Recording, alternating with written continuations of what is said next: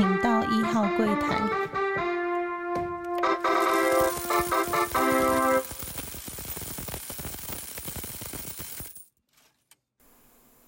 大家好，欢迎收听初一十五，我是主持人 Q&A。今天呢，要先跟大家说明一下，呃，为什么会有这个派令小剧场的出现。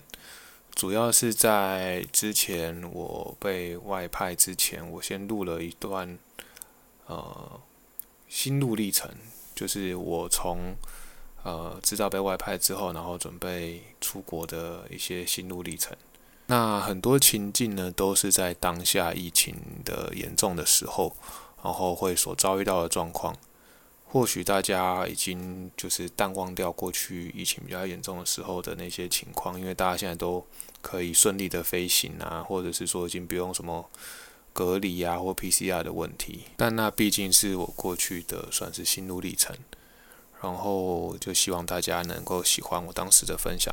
然后当做我的一个记录，然后也可以当做一个资讯的交流。啊，也因为我跟呃我的哥哥另外一位主持人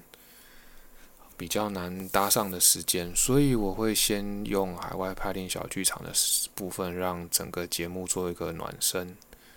希望大家能够从中获得一些呃旅游啊，或者是说未来一些小小事情的工作，或者是金融业的分享经验。那接下来就让大家。来听我一一年多前录的小剧场，希望大家会喜欢哦。那为什么会有这个单元呢？主要是目前我在两年前的时候有去报名了我们公司里面的海外储备航员的征才。那这个征才主要还是你先缴交一些啊你的资料。然后在文件上面说明说为什么你想要外派，或者是你外派之后你的优势是什么。后来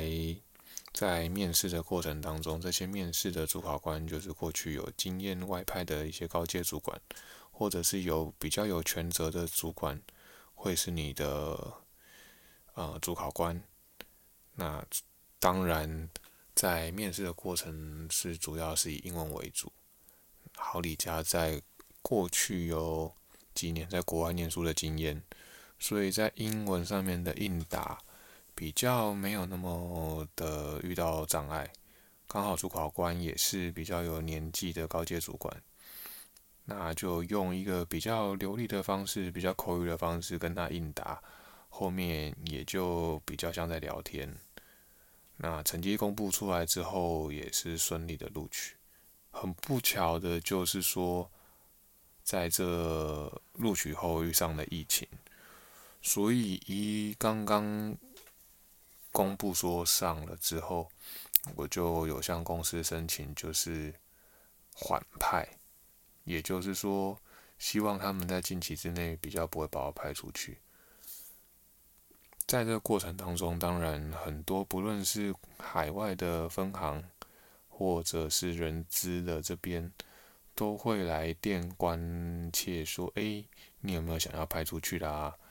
嗯，觉得现在时机适不适合啊？”那当然，每一次询问你都会感受到你的压力，因为这些人在问，如果你回答的不好，或者是说你很白目的跟人家直接拒绝掉，或许人家心里中会记上一笔，也就是传说中的黑掉了。当然，我也不想要在我的职业当中会有遇到太白目啊，或者是说得罪人的状况，也希望一切都顺顺利利的。那我都会跟大家说，目前家庭的状况大家也了解，那还有家庭要照顾，如果去的话，反而没办法专心工作，或者是说光担心家人，就会影响到。公司的获利啊，或者是影响到我工作的效率，我觉得这对大家都不好。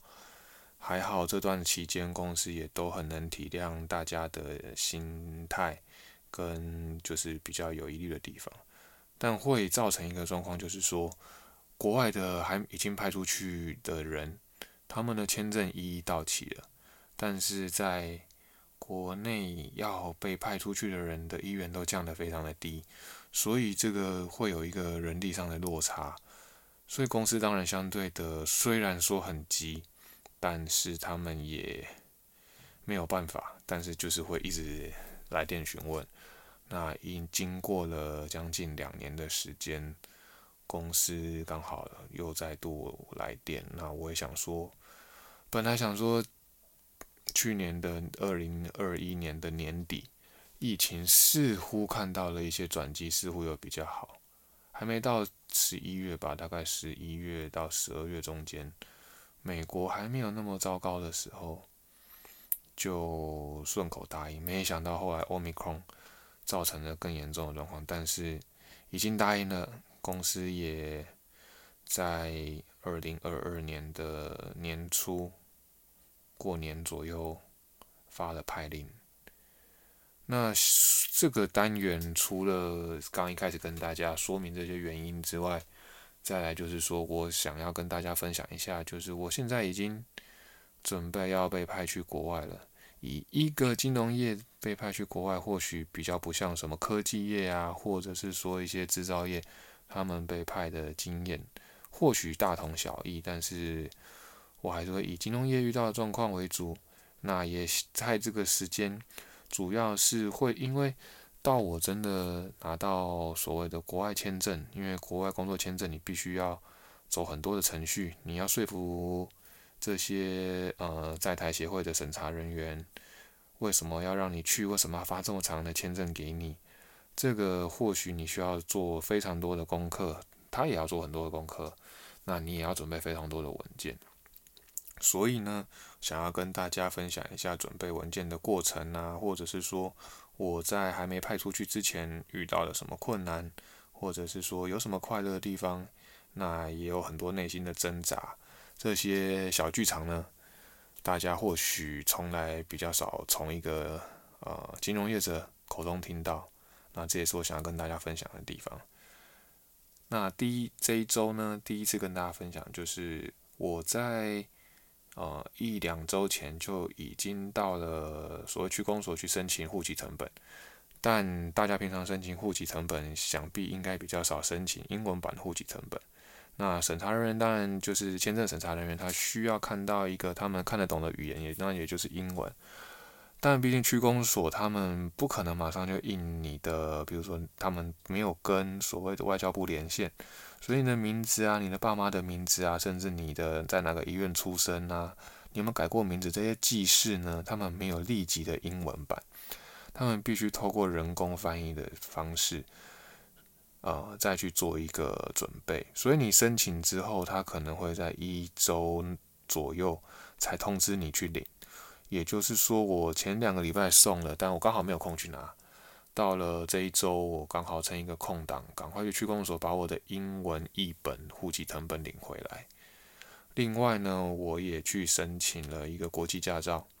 国际驾照或许不是每个你到哪一个国家都必备的，但是如果有的话，或许你可以呃换国际驾照到那边，然后带国际驾照到那边，然后可以用笔试的方式换到当地的驾照。那个甚至说。每一周或者是每个国家真的都非常的不一样，但是我目前遇到说，我可以去带着国际驾照，至少我下飞机就可以租车，然后做一个交通节省我上班的时间，因为毕竟到新的环境已经够挣扎了。那如果有一台车让我造成让我的行动更方便，节省我的交通时间，或许我会更方便更快融入。那加上只要再考一个笔试就可以拿到当地的驾照。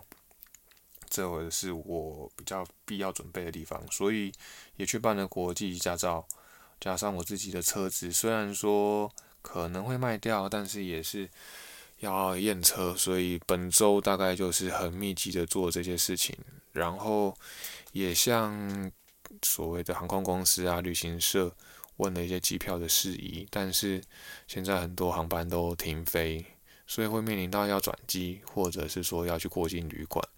甚至呢，你的 PCR 要怎么检验？这都是过去大家如果要出国或者出国念书都比较少遇到的状况。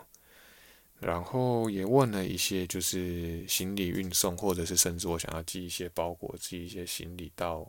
海外的话，目前这些货运公司加上大家也知道这些运费啊、这些船费，都跟以前相比已经贵的都不像话。所以或许大家有些人有出国的人都知道这些已经贵得很夸张，而且真的是感同身受。但毕竟我上一次。